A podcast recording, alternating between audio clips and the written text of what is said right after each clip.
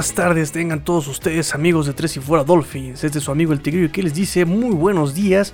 El día de hoy vamos a comenzar el programa muy... Lo vamos a hacer de manera muy formal, ¿no? Como programa de televisión de los años 80. Amables amigos. Amables amigos, es todo un placer que nos acompañen el día de hoy en este su programa en familia... No, no, no. Tres y Fuera Dolphins su programa, su, su, su programa diario o casi diario, o casi diario, sobre la franquicia favorita de todos los niños y de todas las niñas de todas las edades, los Miami Dolphins. No, no me mires así, niñita, es la mejor, es la mejor franquicia. Aqua y naranja, colores que son muy difíciles de combinar, combinan en una, una, maravillosa forma con ese color blanco, ¿no? O sea, maravilloso, o sea, como decían mis amigos, es una forma preciosa de combinar los colores. Bueno, vamos rápidamente porque ya me regañaron de que siempre este, estoy como 5 minutos echando saludos. Entonces, bueno, ya, ya, ya, ya, está bien. Lo vamos a hacer de manera muy, muy, muy, muy, muy rápida. Este, número uno, quiero mandar saludos a todos los que nos escuchan. A Julio Ortega, que también hoy se reportó con el programa desde el sábado. Este, también a René Trejo Rosiles, a Inche Pablo, a Marco, eh, también le vamos a mandar saludos. Fue un hitazo la publicación de, este, de, mi, de mis mini shorts de Fitzpatrick, ¿eh? Que por cierto, hoy voy a hablar de sobre Fitzy y sobre sus mini shorts. Digo, digo, digo, de, lo que dijo el día de ayer lunes en un podcast al que lo, invitaron. Y ahorita vamos rápidamente, rápidamente vamos a comenzar con... El ya llegó, anunciaron su canción y gritó con emoción, ¡correo! El correo de Tres y Fuera Dolphins. El Tres y Fuera Dolphins Mail. Hay que, hay que ponerle un este. Un título bonito a esto, ¿no? El, Dolphins Mailbox o, o ¿cómo será bonito? El Finbox, ándale, el Finbox, ya está. El Finbox, ¿cómo no? Vamos con el Finbox rápidamente. Wait, What is it? Drivers, start your engines.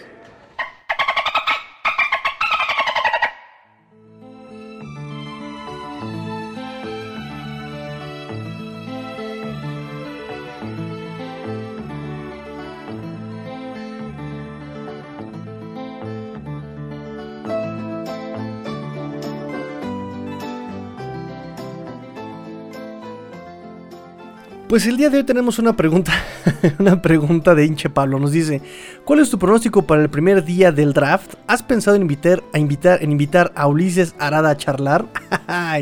Dije que lo iba a contestar en el programa de hoy porque es una respuesta muy polémica. Aunque la respuesta no es tan difícil de responder. La pregunta no es tan difícil de responder. La respuesta es Nel Pastel en el pastel porque la verdad, mira, yo saben que los que siguen Tres Dolphins saben que este espacio le damos eh, entrada y cabida a todas las opiniones y todas las formas de ser y todas las religiones y todas las formas políticas y, o sea, mientras no hagan daños a terceros, creo que todo está permitido, ¿no? Mientras todo sea consensual, todo está permitido. Mientras no haya un daño a un tercero, todo pasa padrísimo, ¿no? O sea, mientras no se falte el respeto, mientras, o sea, todo va bien. Pero yo siento que Ulises Arada, que es parte de este proyecto por el cual yo empecé, de hecho, voy a ser sincero, del cual yo empecé a escuchar, fue mi primer podcast sobre fútbol americano que yo empecé a escuchar hace mm, tres años más o menos. Este programa que se llama eh, Primero y Diez, ¿no? El cual empezó siendo muy jocoso, empezó siendo muy padre, empezó siendo para todo muy buena onda, ¿no? Eh, se recagaron mucho en estas llamadas referencias de cultura pop, ¿no? Y todo iba muy bien hasta que empezaron a pasarse de listos con la gente que los escuchaba, ¿no? Entonces ya también la gente ni siquiera escucha el programa por el buen análisis que hagan ahí, sino más bien para ver de quién se están burlando estos muchachos. Eh, un análisis de un draft, según lo iban a transmitir en vivo, y ahí me tienen como sonso escuchándolos, y nada más escuchaba yo como ahí en su. ¿Cómo se llama el que está aquí en Cumbres de Maltrata? El Piji Gringo. ¿Cómo se llama? Sí, así se llama. En este restaurante invitaron a todos los, todos los fanáticos y nada más los invitaban para burlarse de ellos, ¿no? Por lo menos fueron los 15 minutos que yo escuché. No me gustó y dejé de escucharlos porque pues esa falta de respeto no está padre. Yo creo que estos programas, todos estos proyectos que tienen audiencia, se hacen grandes justamente por el apoyo de la gente. No es porque ellos sean, o sea, aunque ellos sean la eminencia y sean la combinación entre, ¿quién te gusta que sea alguien que sepa más de fútbol americano? Entre Raúl Alegre y, no sé, Raúl Alegre lo digo porque está viejito, pero, este, y en español, pero no sé, que tengan ahí a Vince Lombardi y a Raúl Alegre y a este, no sé, a este Jeremiah y a todos estos, este, a Ian Rappaport y a este Adam Beasley y a este Adam Schefter y a todo, toda la pandilla ahí eh, combinada en una sola mente, pues si, si la gente no los escucha, ellos simplemente son nadie. Y ahí me incluyo. Si la gente no me escucha, yo soy absolutamente nadie. En cuanto a podcast, en cuanto a medios. Y yo creo que e, ellos le faltan mucho al respeto a ese, a ese honorable público, ¿no? A ese honorable, ¿no? Al respetable. Entonces, Ulises Arada, bueno, además de que como que nunca mantuvieron una postura seria en cuanto a defender ciertos ideales, ¿no? Por ejemplo, yo saben que defiendo lo defendible. No es que yo esté enamorado de Tua, sino que siento que lo, a veces lo juzgan muy injustamente y defiendo lo que es defendible de Tua, ¿no? Obviamente, si alguien me dice que le tiene problemas para lectura, no lo voy a defender a capa y espada en ese punto porque Tua efectivamente tiene problemas de lectura en las defensivas. No voy a defender ese punto porque no es defendible, tiene toda la razón. Eh, entonces yo tengo cierta postura. Puedo llegar a equivocarme, puedo por supuesto contradecirme, claro, soy humano.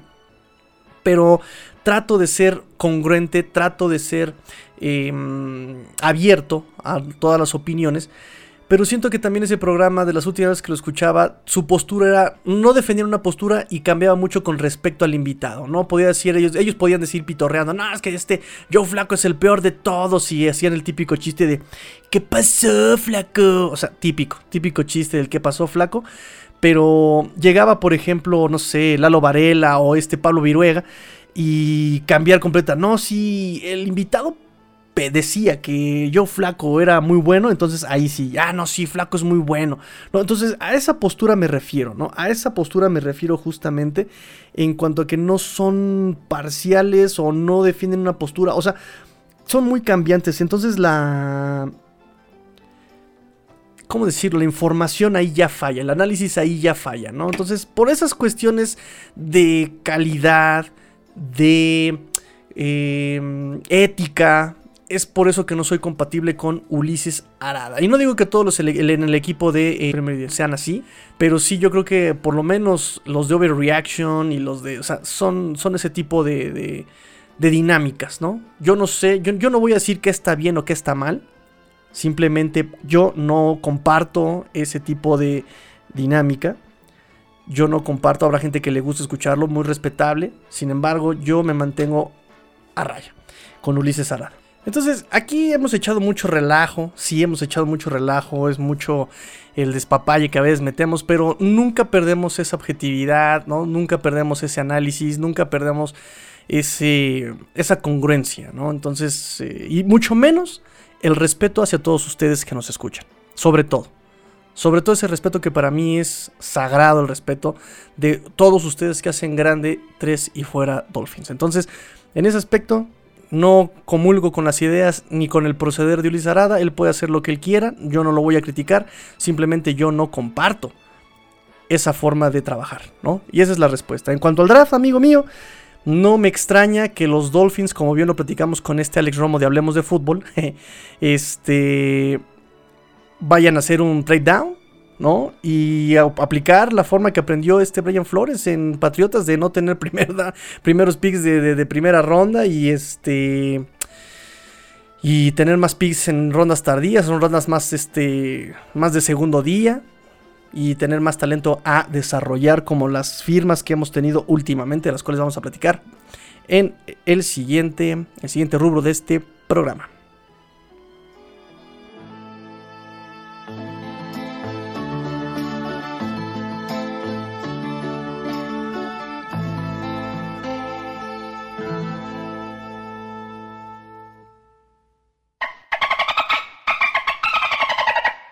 Pues ahora sí, vámonos con las noticias de este programa número 94. Ya el programa número 94, estamos a nada de los 100 programas. Y no solamente eso, hasta ahorita el corte de las descargas totales, estamos ya en 7800. 7800, ya rebasamos 7800 este, descargas este, totales. Ya vamos para las 8000. Bien, muchachos, bien. Compartan el programa. Y vamos a seguir este, estas noticias con que firmaron los Dolphins al linebacker. Linebacker. Brennan Scarlett, del cual ya hizo, su aparición en redes, en, medios de comunicación y todas estas em, conferencias de prensa el día lunes, o sea, ayer. O sea, todo esto que estoy diciendo son las noticias de ayer, lunes y fin de semana, acumuladas. Eh, Scarlett eh, tuvo su conferencia de prensa y aquí está la conferencia ya transcrita, traducida para todos todos ustedes muchachones que escuchan este programa en español. Le preguntan cómo fue su proceso de agencia libre y qué te llevó a querer unirte a los Dolphins. Este, él responde, bueno, yo aprecio, aprecio mucho eh, la bienvenida. Estoy feliz de estar aquí. Agencia Libre dice, mm, era la primera vez que pasaba por esto. Fue un proceso muy interesante sin saber realmente dónde iba yo a terminar, dónde iba yo a aterrizar y pues lidiar con esas tensiones que acompañan ese proceso. Pero realmente lo asimilé todo. Me apoyé en mi gente, en mi grupo de apoyo para que me ayudaran a mantenerme en la dirección correcta. Y al final del día Miami es una gran franquicia histórica eh, aquí hay una gran oportunidad en lo que respecta a ganar partidos de fútbol, el cuerpo técnico, hablando del coach Flo, o sea, del entrenador Brian Flores, que realmente respeto lo que está haciendo. Así que al final del día, eso es lo que me llevó aquí a Miami, dice Brennan Scarlett. Eh, tengo curiosidad, le preguntan, cuando tienes esas conversaciones con el entrenador en jefe Brian Flores y el gerente Chris Greer, eh, ¿se discutió tu papel en 2021 o cómo, piensan, cómo piensan usarte en este año?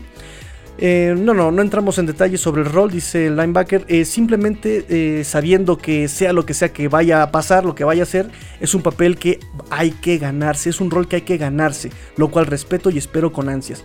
Al final del día, los entrenadores tienen un trabajo y todo lo que puedo hacer es competir, mostrar mis cosas y dejar que me conecten, que me chufen, que me usen como mejor les parezca.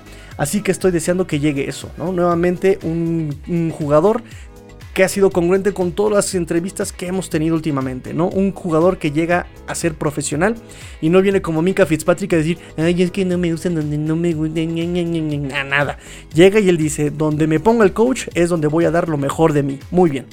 Este...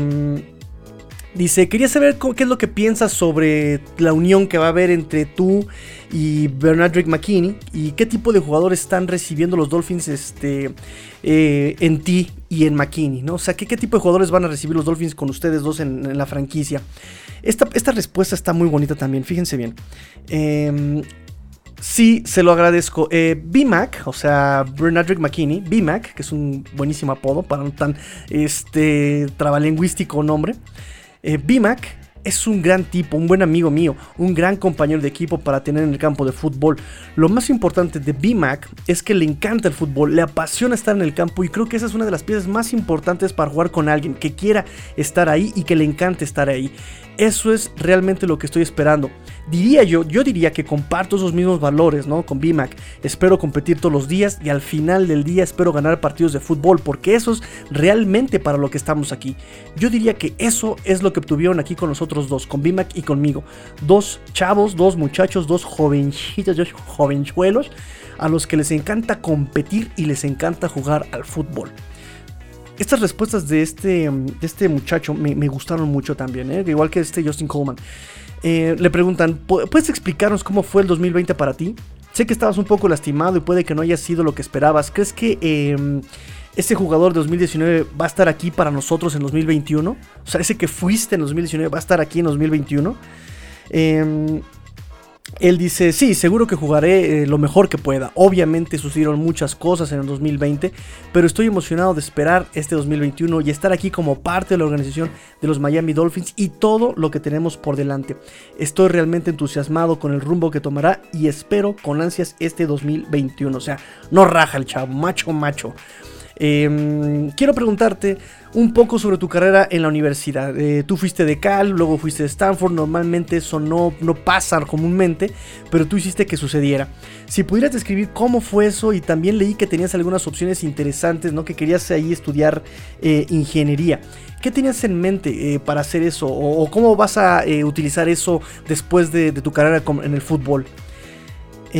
fíjense, esta, esta respuesta es súper interesante. A ver, a ver, a ver, ¿tú qué opinas, niñita? Dice, Sí, sí, seguro. Eh, lo hice en Cal, después me pasé a Stanford. Realmente no pasa así. Eh, de hecho, no pasó tanto como tú dices, pero para mí fue el mejor camino. Cal era una gran universidad, un gran programa de fútbol, pero pues después de graduarme, como dijiste, eh, en un título de negocios, por cierto, que se graduó este, en un título de administración de negocios, después de cuatro años ahí en Cal, llegó el momento de seguir adelante. Dice, Stanford fue una oportunidad para mí Tuve que ir a unos 45 minutos al sur y tuve la suerte de obtener mi maestría, como dijiste, en ingeniería ahí. O sea, también es, además de, tener su, licenciatura en negocios, tiene ingeniería, ¿no? Em, dice, eh, realmente jugar, en, jugar en, esta, en esta gran marca de fútbol que es Stanford y ser parte de una cultura ganadora en ese momento, pues, para mí fue muy importante. Ganamos un Rose Bowl, del cual estoy muy orgulloso. Sí, con respecto a los títulos, la educación es importante para mí. Me encanta desafiarme a mí mismo en todas las áreas de la vida y Stanford, pues seguramente lo hizo con seguridad, ¿no? O sea, dice, no, no fue muy sencillo tener la maestría ahí en ingeniería. Dice, pero bueno, lo superé, ¿no? Em, estas cualidades extracancha que Brian Flores, ¿no? Que Brian Flores siempre busca a sus jugadores. Es súper congruente en ese aspecto. Eh, le dice, corrígeme si me equivoco, pero jugaste con Cal eh, en Cal con el entrenador de la línea defensiva Austin Clark. O sea, recuerden que Austin Clark es el coach de línea defensiva hoy día en los Miami Dolphins. Dice, quería preguntarte qué tipo de jugador era él y qué tan extraño es ahora que tú seas uno de, que, él sea uno de tus entrenadores en, el cuerpo defensivo, ¿no? O sea, imagínense, él jugó al lado, hombro con hombro, con el que ahora es su coach de la línea defensiva. Esta respuesta también está padrísima. Dice, cuando hablas de AC, o sea, de Austin Clark, cuando hablas de AC hablas de un jugador con algo de garra, con valor. Eh, AC tenía ese, ese, algo de valor. Una vez más, es otro chico al que le encantaba jugar. Entonces, podría decir que eh, lo apasionado que estaba por esos detalles del juego, ¿no? Los ins, los out, ¿no? Los, in and out, eh, los fundamentos y todas esas cosas intangibles que se necesitan para ser un gran jugador de fútbol. AC tenía todas esas cosas. No me sorprende que esté sentado en el asiento en el que está sentado ahora. ¿Por qué son tan reiterativos los gringos, eh? Bueno, no me, sorprende que esté sentado en el asiento en el que está sentado ahora. Estoy muy emocionado de trabajar con él de nuevo y realmente de perseguir esto juntos una vez más. Eh, dice, ahí sí, le, apodamos el tejón de miel, ¿no? de Honey Badger. dice, así lo llamamos en ese entonces. Estaba Tyler Matthew y, luego estaba Austin Clark. Eh, para que vean cómo este, le apodaban a AC. Eh, no quiero mencionar cosas viejas, le dice la prensa, dice, pero un par de ustedes de los Tejanos se unieron a los Dolphins aquí. Eh, parece que todos están felices de dejar esa situación de los Tejanos, que está, muy turbia, por una situación nueva. ¿Puedes hablar sobre eso? Eh, ¿Pueden hablar sobre eso? supongo que, que, les depara una nueva oportunidad después de pasar algunos años muy frustrantes en Houston. y aquí inteligente evade la pregunta. Sí, seguro. Y viene el Lamebota Show. La organización de los Dolphins tiene una gran historia, una historia de victorias, una organización histórica que ha existido durante muchos años, es una que siempre he respetado al crecer y que siempre miré cuando yo era chico. Estoy muy emocionado de ser parte de esa historia esperando la temporada 2021 y todo lo que podría pasar y todo lo que podría hacer. Estoy muy emocionado de ser parte de esto y salir y competir, ganar algunos partidos de fútbol y divertirme. Creo que para mí eso es realmente lo que me emociona de estar aquí. O sea, no dijo nada. muy inteligentemente no dijo nada sobre Houston. Vamos un poquito a los números de este Brian Scarlett que muchos no conocen, ¿no? Linebacker. Eh, agente libre no drafteado en el 2016, como bien dijo en la entrevista, salió de Stanford. 56 partidos ha jugado eh, con los Tejanos, 22 titularidades, ¿no? También los, eh, los, Tejanos son los que lo, lo contrataron como agente libre no drafteado. Eh, pasó mucho tiempo jugando para equipos especiales, tres años en Tejanos jugando para equipos especiales, pero pues aumentó su, aumentó su protagonismo en el equipo. Recuerden que estaba jugando ahí Jadevion Clowney, se fue a Seattle y después viene la lesión de este JJ. Entonces, justamente con estos factores, él cobra un poco más de protagonismo en la defensa de los Tejanos. 260 libras, o sea, también está ponchadón el muchacho, 118 kilos aproximadamente. Eh, tiene, tiene buenas manos, tiene un buen juego, trabajo de manos, eh, lo cual le permite quitarse el bloqueo, a lo que le llamamos aquí el contrabloqueo, algo que los Dolphins estuvieron sufriendo muchísimo, muchísimo el año pasado en el contrabloqueo. Este, además es pesado justamente para poder lidiar con las carreras, ¿no?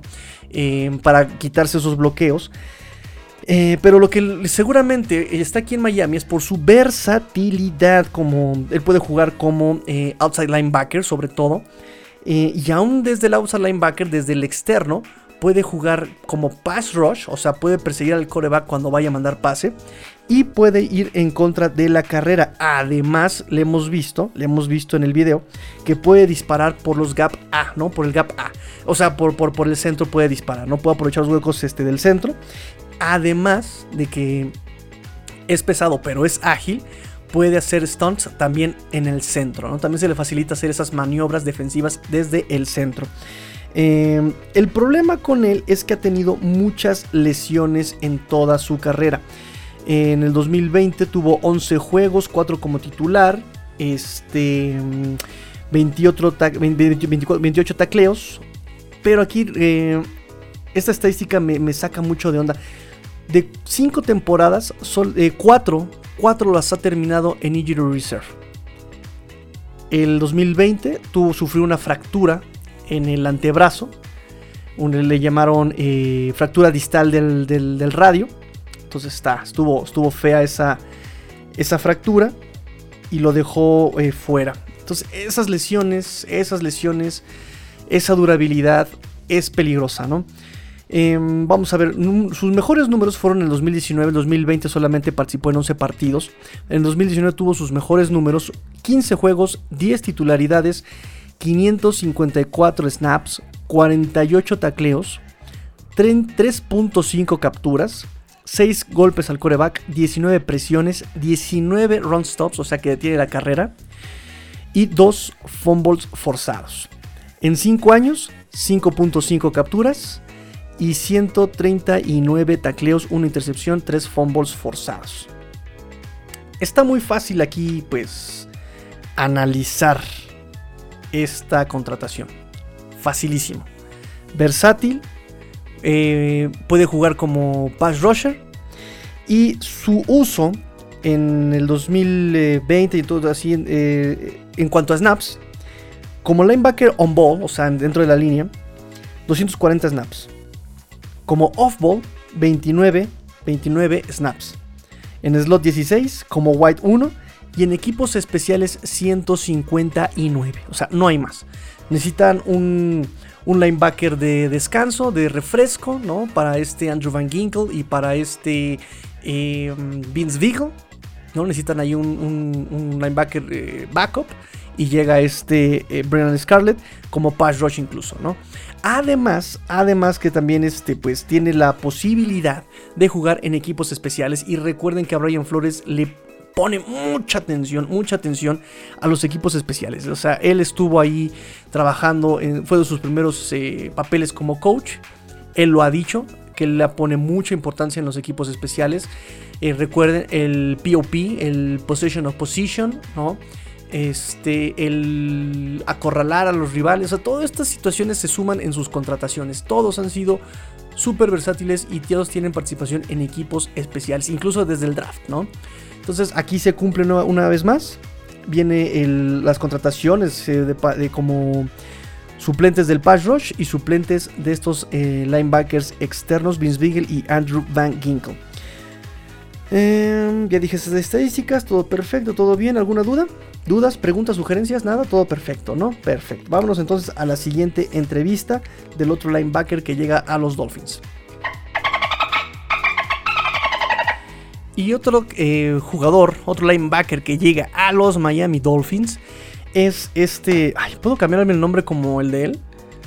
Linebacker Duke Riley. Ay, ay, ay. Duke Riley. Cañangas, ñangas. Escucha todo dar. Este suena como muy matón, ¿no? Como que sí tiene poder, ¿no? Como Max Power. También ya tuvo su conferencia de prensa el día de hoy, bueno, más bien el día de ayer lunes, eh, y le preguntaron, ¿qué fue lo que te intrigó, lo, lo, que te motivó a unirte a los Dolphins? ¿Y qué es eso ¿Qué es lo que más te entusiasma de estar aquí? Esta, entrevista también estuvo bien bonita. Dice, estoy entusiasmado con todo, es un nuevo comienzo para mí, estoy emocionado con el cuerpo técnico, eh, quiero jugar ya con los muchachos, quiero que los muchachos me conozcan, este, además el buen clima, la gran ciudad, la organización, o sea, estoy emocionado de estar aquí en general. Estoy emocionado por una nueva oportunidad, solamente emocionado por la oportunidad de tener un trabajo otra vez, de volver a jugar fútbol. Para mí es una bendición independientemente de todo. Recuerden que él también es su primera vez como agente libre. Muchas personas, ya mucha gente ya no tiene chamba después de sus primeros cuatro años o después de cierta, cierto tiempo en la NFL. El promedio de jugadores en la NFL, uno podría pensar que son cuatro años. No, el promedio es un año. Un año, un jugador de NFL juega un año y se va. Está matona esa estadística. Bueno, este, por eso está tan alegre, ¿no? De, tener este chamba.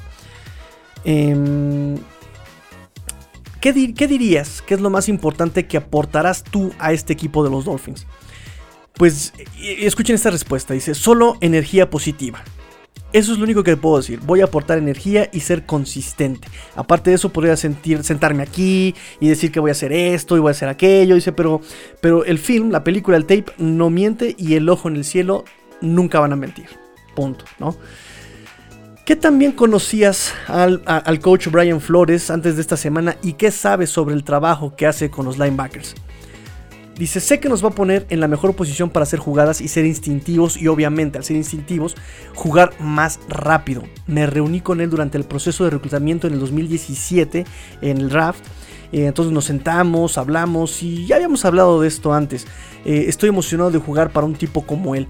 Él sacará lo mejor de todos nosotros y vamos a competir como ningún otro. Así que estoy emocionado por eso. O sea, ya conoce a este Brian Flores, ya lo ya había hablado con él cuando él trabajaba para los Patriotas, este en 2017 y sabe de la fama, o sea, se ve que también ha escuchado mucho las, las conferencias de Brian Flores o seguramente lo coacharon muy bien para tener esta conferencia de prensa, porque son palabras muy de Brian Flores, ¿no? Poner al jugador en la posición correcta es chamba del coach y si el jugador no puede hacer su chamba este por, por estar en la mala posición es, es este culpa del coach, no culpa del jugador, porque ellos traen a la gente que tiene talento según los coaches. Entonces aquí parece que está muy bien coachado. Este Duke Riley. ¿Qué tipo de jugador eres? ¿Qué verán los fanáticos de los Dolphins y los mismos Dolphins cuando salgas al campo? Vuelve a responder. Energía. Eso es todo lo que te puedo decir. Solo energía y ser el mismo de siempre. Solo un tipo que va eh, a estar con sus compañeros de equipo, un tipo que va a, a, liderar con el ejemplo, un tipo que va a... Bueno, no soy perfecto, nadie en la liga lo es. Es difícil ser perfecto en todo lo que haces, pero eso es lo principal, simplemente energía y coherencia. Energía y consistencia, nos dice este Duke Riley. Eh, quería preguntarte, ¿qué crees que hizo falta para que tus jugadas defensivas subieran drásticamente ¿no? de Atlanta a Filadelfia? Eh, sé que tu primer año en Filadelfia no, muchos, no, no tuviste muchas jugadas defensivas. el año pasado de repente subieron mucho, ¿no? O sea, eh, ¿qué crees que mostraste que justificó que aumentaran eh, tus jugadas a la defensiva y no solamente en equipos especiales. Fíjense, esta respuesta está padrísima, me gustó muchísimo, como para un Motivation Monday, niñita. Realmente vino por mi juego en equipos especiales. O sea, todo pasó por mi juego en equipos especiales. Sabía que tendría, eh, que, sabía que tendría que tener un impacto en equipos especiales para que me notaran. Quería jugar a defensiva y supongo que mucha gente a veces se pone de mal humor cuando no están en la defensa. Y piensan que los equipos especiales pues no son parte de ellos y que dice, bueno, no sé cómo lo ve la gente, pero yo lo miro como si lo fuera todo. Cada vez que estoy en el campo veo que cualquier oportunidad que tengo lo es todo. Por eso pude estar en la defensiva, porque pude hacer jugadas en equipos especiales importantes y así pude ser notado. Y supongo que pensaron que si podía hacerlo en equipos especiales, pues también lo podrían hacer en la defensa y por eso me pusieron en la defensa y pues parece que funcionó. Eh, me ayudé mucho simplemente manteniéndome siempre comprometido, permaneciendo siempre dedicado a lo que estaba yo haciendo y creyendo en mí mismo. Y aunque no estaba recibiendo tantas jugadas al principio, pues nunca dejé que eso me afectara. Simplemente me quedé tranquilo y pues me quedé ahí rascándole, ¿no? Buscándole, eh, como siempre, y dice, y todavía ahorita lo estoy haciendo, todavía le sigo rascando, le sigo buscando, ¿no? Entonces, fíjense la actitud que demuestra este muchacho, Duke Riley, con respecto a el, cómo lograr objetivos y cómo em, enfrentar la adversidad, ¿no? O sea, no desesperarte, hacer lo que haces mejor y ver cada oportunidad y aprovecharla siempre al máximo. No solo habla de las cualidades extracancha y de la fortaleza mental que busca Brian Flores en sus jugadores, ¿no? Digo, sabemos que estas respuestas son prefabricadas, pero aún así tiene mucha elocuencia lo que dice este Duke Riley. Y de hecho, todos los que hemos visto, creo que solamente dos han sido muy monocromáticas las, eh, las, las charlas, ¿no? Muy blanco y negro, muy así como de. Pero, pero, pero ah, hemos visto respuestas muy bonitas de estos jugadores este, en general. Eh, ¿De cuántas formas diferentes te usaron los Eagles en la defensa? Dice, y perdón por no haber visto tu tape todavía, tu cinta todavía. Y él responde. Yo ojo aquí con la palabra versatilidad. Fíjense bien lo que responde de muchas formas distintas. Situaciones de tercera oportunidad, situaciones de primera oportunidad, o sea, me usaron de todo. Soy un chico de todo down, de, para, para, todos los downs. Prácticamente puedo jugar en cualquier situación, pero hubo muchas situaciones en las que los Eagles, las Águilas de Filadelfia, me usaron y luego me convertí en un jugador de todos los downs para ellos. Al principio solo era de tercera y luego situacional y luego comencé a hacer jugadas en esas situaciones y luego querían ver más de mí y después cuando menos me lo esperaba ya era yo un tipo de todos los downs, ¿no? O sea, versátil, versátil, no solamente de primero, segundo, o sea, ya es versátil. Em, quería preguntarte si crees que puedes jugar tanto por dentro como por fuera en un esquema 34 defensivo. ¿Estarías cómodo tanto dentro como fuera de ese esquema? Y ojo, fíjense nada más. Simplemente me sentiré cómodo, para ser honesto contigo, donde los entrenadores realmente quieran ponerme. Otra vez, cachetada con guante blanco a Minka Fitzpatrick. En tu carota, Minka. Es que no. Fíjense qué bonito responde. Creo que me van a poner en la mejor posición para el equipo y para que yo tenga éxito. Y de eso se trata. Me van a poner en una posición para que el equipo tenga éxito. Así que eso es todo lo que quiero que hagan. Y para eso ya estoy listo. ¡Oh! El que es perico donde quieres verde, perros. ¿eh? Denme más, perros. Denme más, perros. ¿Cómo va la canción? ¿No? ¿Me emocioné? Perdón, ok, ya. Me pongo la camisa. sí, ya estoy en mi convertirle a todo lo que da el estéreo en la calle. Este, ¿A qué crees que podrían aspirar esta defensa y este equipo la próxima temporada? Ah, no quiero hacer ningún pronóstico, nos dice Dick Riley. estamos en la temporada baja, estamos en off-season en este momento. Solo quiero estar con los chavos, quiero conocerlos, mostrarles de lo que soy capaz y lo que puedo aportar y dónde podemos crecer a partir de ahí. Ni siquiera sabemos cómo se va a ver este equipo, por lo que es un poco difícil hacer predicciones sobre lo que va a pasar. Así que solo quiero estar donde mis pies estén en este momento. Estoy agradecido de haber firmado con los Dolphins hoy y estoy emocionado de estar con mis nuevos compañeros de equipo. Entonces, podemos trabajar juntos hacia el futuro y las metas futuras, obviamente desde el presente.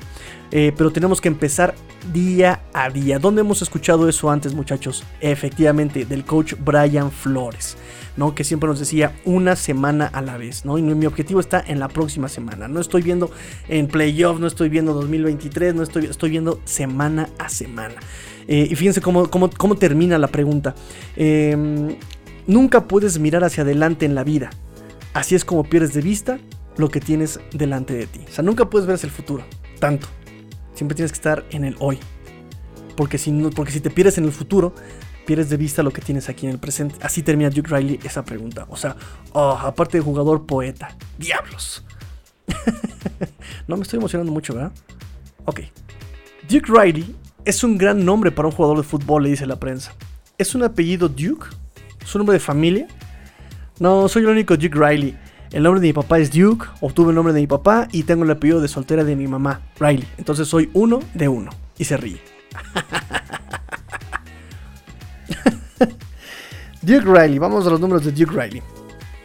Eh, tercera ronda en el draft de 2017 por los Atlanta Falcons, salido de LSU, de los Tigers de LSU. Después lo cambiaron a, eh, a las Águilas de Filadelfia en el 2019. 57 juegos, 24 titularidades, 132 tacleos. Em, de las más rápidos en su draft, ¿no? Este muchacho creo que va a ser una característica que va a marcar su estancia aquí en los Dolphins. Porque, porque cuando un linebacker es así de rápido, ¿no? De los más rápidos del draft, lo puedes usar en persecuciones por fuera de la línea, ¿no? En, las, eh, en las carreras, cuando van por fuera de la línea el linebacker puede bajar rápido, puede reaccionar muy rápido. La palabra es reacción. Puede reaccionar muy rápido.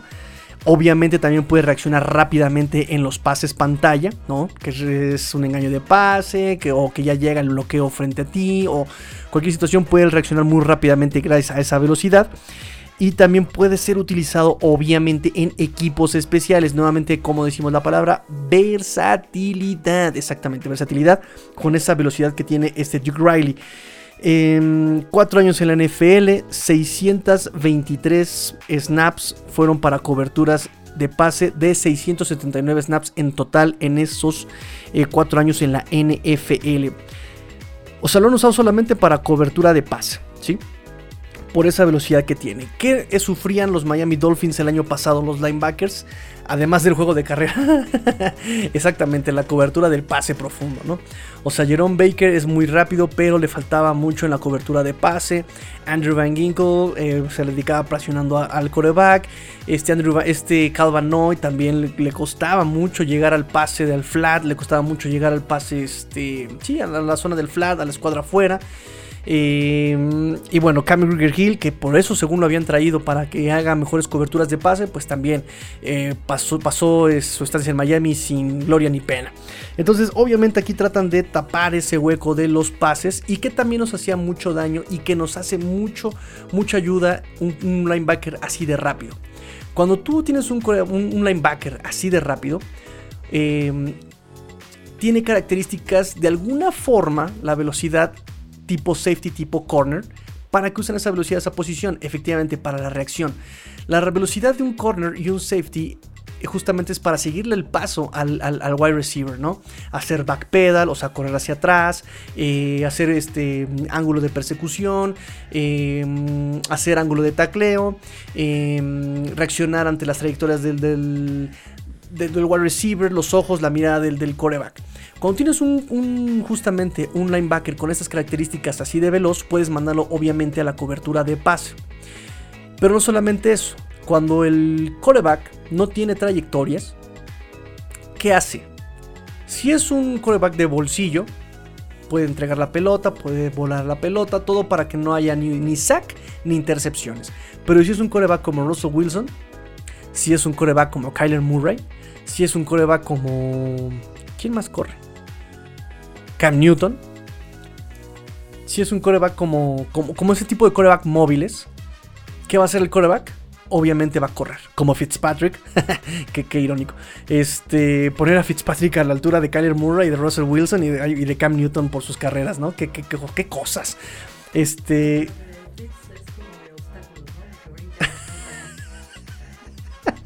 sí, Fitz es un corredor de obstáculos, brinca butacas sin matarse en el intento. Este, entonces, cuando tienes un coreback así que se puede escapar, necesitas también a un, linebacker que reaccione exactamente rápidamente. Entonces, aquí viene este linebacker a tapar esos dos huecos de los Dolphins. No para ser titular, Evidentemente los titulares van a ser Jerome Baker, Andrew Van Ginkle, este mm, Vince Beagle y el otro linebacker va a ser este, em, ¿cómo le dijo el otro muchacho? Este, el, ay, ¿cómo dijo el, apodo? Este, el Bernard McKinney, este Big Mac, Big Mac. Entonces esos van a ser los cuatro titulares, Jerome Baker y B Mac por el centro y este Andrew Van Ginkel y Vince Beagle por los extremos. Van a ser los titulares. Él viene simplemente a cuestiones eh, seguramente situacionales. En cobertura de pase, este, seguramente. Porque aquí sus estadísticas, pues no hay de otra. Em, fíjense bien. Como on-ball, como linebacker on-ball, o sea, en la línea defensiva, tuvo 53 snaps. Como linebacker off-ball, tuvo 476 snaps en slot 4, en wide 2 y en equipos especiales 253 snaps. O sea, está súper, también súper cargado su eh, carga de trabajo hacia eh, la cobertura de pase. Eh, y en equipos especiales, ¿no? Otra vez volvemos a ver este, este perfil de jugadores de Brian Flores. Alguien que sea versátil, que sea listo, que le guste jugar, que ponga al equipo primero. O sea, todas las, todas las entrevistas han puesto al equipo primero al equipo primero, de voy a llegar a ser un buen este, compañero de equipo, voy a llegar a dar lo que necesite el equipo, voy a hacer lo que el coach me pida, o sea, todas esas características se están viendo aquí, obviamente también equipos especiales, versatilidad. Eh, Filadelfia lo utilizó más en esa, en esa cuestión, 55 tacleos, un fumble forzado en el 2020, este Duke Riley. su carrera permitió, perdón, el 2020 permitió 8.6 yardas por recepción, que es la menor cantidad en su carrera.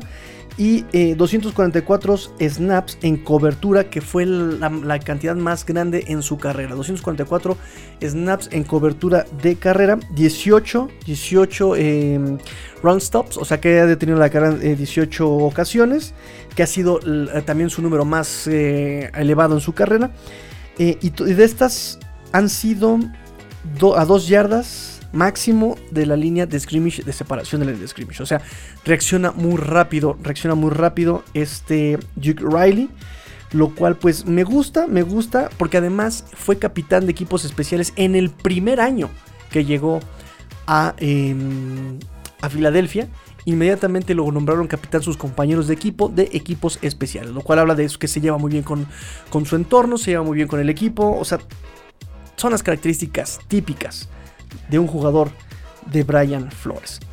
Vámonos con la última conferencia de prensa del día de hoy, que es Matskura. Esta fue una entrevista muy muy breve. Le preguntaron sobre cómo fue su proceso en la agencia libre y cuántos otros equipos lo estaban ahí pretendiendo y por qué fue Miami el equipo que ganó en su decisión. Eh, responde, esa es la primera vez que paso por el proceso de agencia libre, así que definitivamente pues fue muy interesante. Estaba tratando de ser paciente, pero la ansiedad llegaba y quería que las cosas avanzaran rápidamente. Eh, tengo algunas ofertas, tuve, tenía yo muchas ofertas distintas. De alguna manera esa ansiedad disminuye a medida que te acercas cada vez más a tomar una decisión y creo que lo que me pasó al tomar mi decisión de venir aquí a Miami fue eh, justamente ver la pasión del, del coach Flores por el juego y lo mucho que él se preocupa por sus jugadores y tenía muchas ganas y él tiene muchas ganas siempre de mejorar esta cultura en el equipo. Entonces eso creo que fue algo muy importante para mí, quería un equipo donde se mejore esta cultura, donde cada vez vaya a ser así em, esta identidad de equipo. Eh, tiene un gran eh, vestidor, ¿no? Tiene, eh, se, llevan bien entre ellos. y también siempre quieren ganar. Eso fue lo más importante al final del día. Así que en última instancia, eso fue lo más importante para mí. Le preguntaron, me gustaría pedirte que hables sobre dos cosas. Sobre tu regreso de la lesión. ¿Te, te sientes mejor desde una perspectiva de salud? y la lesión impactó en algo el año pasado. Eh, y la segunda parte de mi pregunta es, escuché que tuviste algunos problemas en algún momento con los eh, centros, con los snaps. ¿Qué sucedió allí y qué, es, qué has hecho para abordar ese tema, ese problema? Eh, Dice, salir de la lesión de la rodilla y luego tener que lidiar con la pandemia el año pasado y luego tener que entrar este año 2021 fue definitivamente una situación interesante. Básicamente tener que crear un gimnasio en casa, encontrar nuevas formas de rehabilitarme y volver lo más fuerte posible fue pues lo que hice. Y, así al comenzar la temporada pues me sentí muy bien durante eh, todo el 2020. Eh, la rodilla se mantuvo bien, eh, realmente no tuve ningún problema con eso. Y las cosas con los centros, ¿no? El problema ahí con los centros era, fue un partido contra los Patriots en el que estábamos y estaba estábamos sufriendo un aguacero torrencial. Pero soy alguien a quien realmente no le gusta poner excusas. No me importa si fue una tormenta de nieve, un granizado, lo que sea. Eso es algo que tengo que asumir. La responsabilidad fue mía, por lo que ha sido una de las cosas principales en este off-season eh, que he estado pues trabajando ya sea 10 eh, o 30 centros al día, ¿no? Siempre que puedo.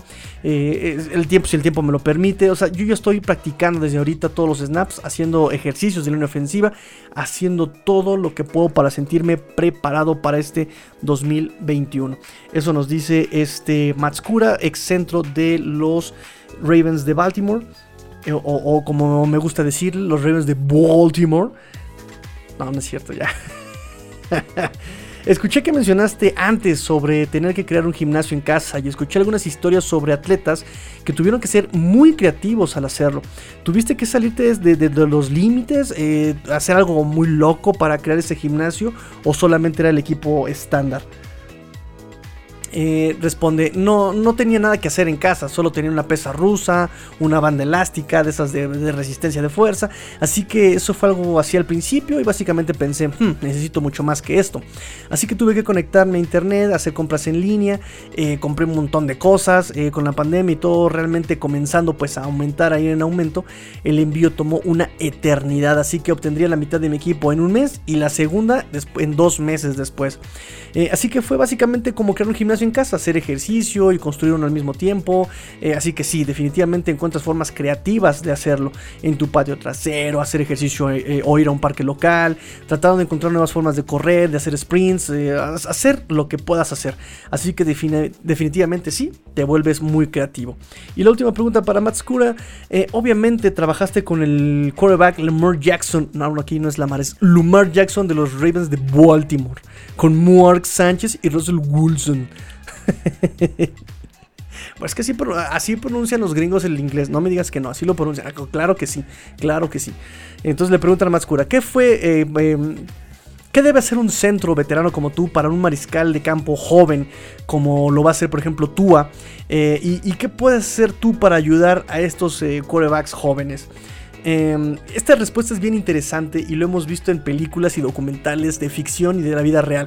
Eh, dice, sí, creo que una de las cosas más importantes es la comunicación él comunicándome a mí en la línea, yo comunicándole a él cualquier tipo de protección, eh, cambios que queramos hacer y también eh, pues tratar de entender cómo ve él el juego todos son diferentes, todos tienen diferentes perspectivas por lo que, por, cómo ven, eh, por ejemplo, los disparos, de cómo ven las defensas, cómo quiere la línea ofensiva para, protegerlos, son cosas que entran eh, en, el juego. Eh, creo que para mí también el simple hecho de construir una relación fuera del campo definitivamente también ayuda. la Mara y yo tenemos una gran relación fuera del campo, así que creo que eso definitivamente nos ayuda en el campo. Así que eso es algo que siempre ha sido importante para mí, es simplemente construir esas relaciones cuando llega el momento de jugar en esos, en esos partidos y las cosas se vuelven más fáciles y la comunicación se vuelve mucho más fácil. ¿Qué dijo Brian Flores en su última conferencia de prensa? Que se había de desayunar con quién? Con Tua. ¿Para qué? Para crear relaciones. Gracias. Y luego dicen que, ay no, tráiganse de Sean. Ay sí, ya viene para acá, ya, ya, ya, ya compró boleto a Miami más bien compró boleto a las islas, este, ¿cómo, ¿cómo, se llama? Este, ¿cómo se llama la cárcel esta que está en Nueva York? No, en San Francisco, ¿cómo, se llama esta cárcel? Ya la clausuraron, la roca, ¿cómo se llama? Alcatraz, así, este, de girasoles, margaritas, Alcatraz. Sí, ahorita más bien ya se compró un boleto, pero va hacia Alcatraz. no, eso es algo muy delicado, muchachos. Este, bueno, eso fue lo que nos dice Matskura. Y de él ya hemos platicado técnicamente sobre él, así que no vamos a perder eh, más tiempo en eso. Vamos a las noticias breves. En noticias breves, los Dolphins contrataron a Kay Luxley, eh, quarterback, ex quarterback de UTEP, de la Universidad de Texas at El Paso. University, de, University of Texas at El Paso. Él fue coreback en esa universidad, eh, pero, pero, pero, pero, pero, pero, pero, pero tuvo problemas con la ley graves en junio del 2019. Fue, eh, tuvo ahí un arresto por posesión de armas, posesión de la marihuana, eh, manejar en estado de ebriedad, realizar amenazas terroristas, o sea, toda una joya este muchacho, ¿no? Pero no se preocupen, no lo contrataron como eh, quarterback, lo están contratando como wide receiver. Así que no se espanten. Llega el hijo de Mike Luxley, coach de Maryland, a los Miami Dolphins, no como quarterback, sino como wide receiver. Y digo, si ya contratamos a Mark Walton y lo despedimos, si contratamos a Antonio Callaway y lo despedimos, si nos trajimos a Isaiah Wilson y lo despedimos por también andar este de fiesta en Miami. Este, y nos trajimos a este Will Fuller que está eh, ahorita todavía suspendido seis partidos por abuso de sustancias ilegales. Pues ¿por qué no, verdad? Nos traemos también a este Kyle Oxley que tenía posición de armas, posición de marihuana, manejar estado de ebriedad y realizar amenazas terroristas. ¡Qué locura! Y por último, Ryan Fitzpatrick. ¡Ay, mi Fitzy! ¡Fitzy! que ya firmó con los Washington. Ay, iba a decir Redskins. No, ya no, ya no se puede decir Redskins. Ya es la palabra prohibida. Redskins, eh, que firmó con el Washington Football Team, que va a quedarse como Washington Football Team un año más. Este, firmó con los Washington. Ah, sí, estuvo en un podcast de Ross Tucker. em, y dijo dos cosas bien importantes sobre Tua. Que tiene dos cualidades elite. Dos cualidades elite Tua Tagovailoa. Número uno, la precisión. Dice, él tiene una precisión elite. Ahorita en este offseason con sus dos ofensi- eh, coordinadores ofensivos, pues él ya va a aprender mucho más cosas, va a aprender a quitarse la presión, a leer las defensivas y todo eso para poder unleash, ¿cómo se puede decir unleash? Desatar, eh, liberar, soltar el brazo y soltar esa eh, precisión que tiene Elite Tua Tagovailoa. Eh, dice también lanza con mucha anticipación, dice eso no lo ves en corebacks salidos de la universidad. Dice soy un gran fan de Tua, mis hijos aman a Tua. Eh, lo utilizan cuando juegan Madden. a veces me utilizan a mí y a veces utilizan a Tua, dice este Ryan Fitzpatrick. Eh, veo grandes cosas para Tua en el futuro. Tiene cualidades, por ejemplo, de ser un gran líder, de ser gente que la gente se reúna con él, que puede hablar con él. eh, tiene la capacidad de- de relacionarse con la gente.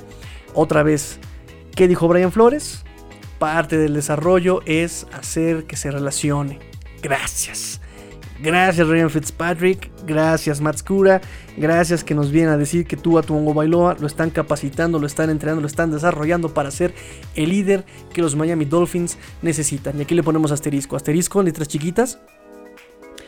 Eso es lo que estamos viendo hasta ahorita. Eso es lo que estamos viendo hasta ahorita. En la NFL nunca se sabe. Te contratan por 50 millones garantizados, te corren con 15 en un año. Este. Todo puede pasar en, la NFL. Entonces, eh, decíamos antes del draft, la niñita y yo, que Tua iba a llegar con muchas expectativas y que no iba a cumplir nada. Así pasó. Pero bueno, justificado la cuestión de Tua por la lesión en la cadera, el esquema. No voy a seguir hablando de Tua. Ya hablé muchísimo de Tua durante los últimos 15 programas. Así que bueno. Este, ya lo defendí demasiado. Y pues nada, esas fueron las noticias de los Miami Dolphins en este fin de semana. Mañana tenemos las noticias del martes. Ahorita se quedan con las noticias del lunes. Y pues bueno, así nos seguimos en la cadenita de tres y fuera Dolphins. Les mando saludos a todos, a papachos, besos en la frente, pellizcos en la pompi. Este. ¿Qué se me está olvidando pasando? Nada más. Eh, pórtense mal. Cuídense bien, sean el cambio que quieran ver en el mundo. Esto fue Tres y Fuera Dolphins, porque la NFL no termina y los Dolphins tampoco. Fins up. Tigrillo fuera.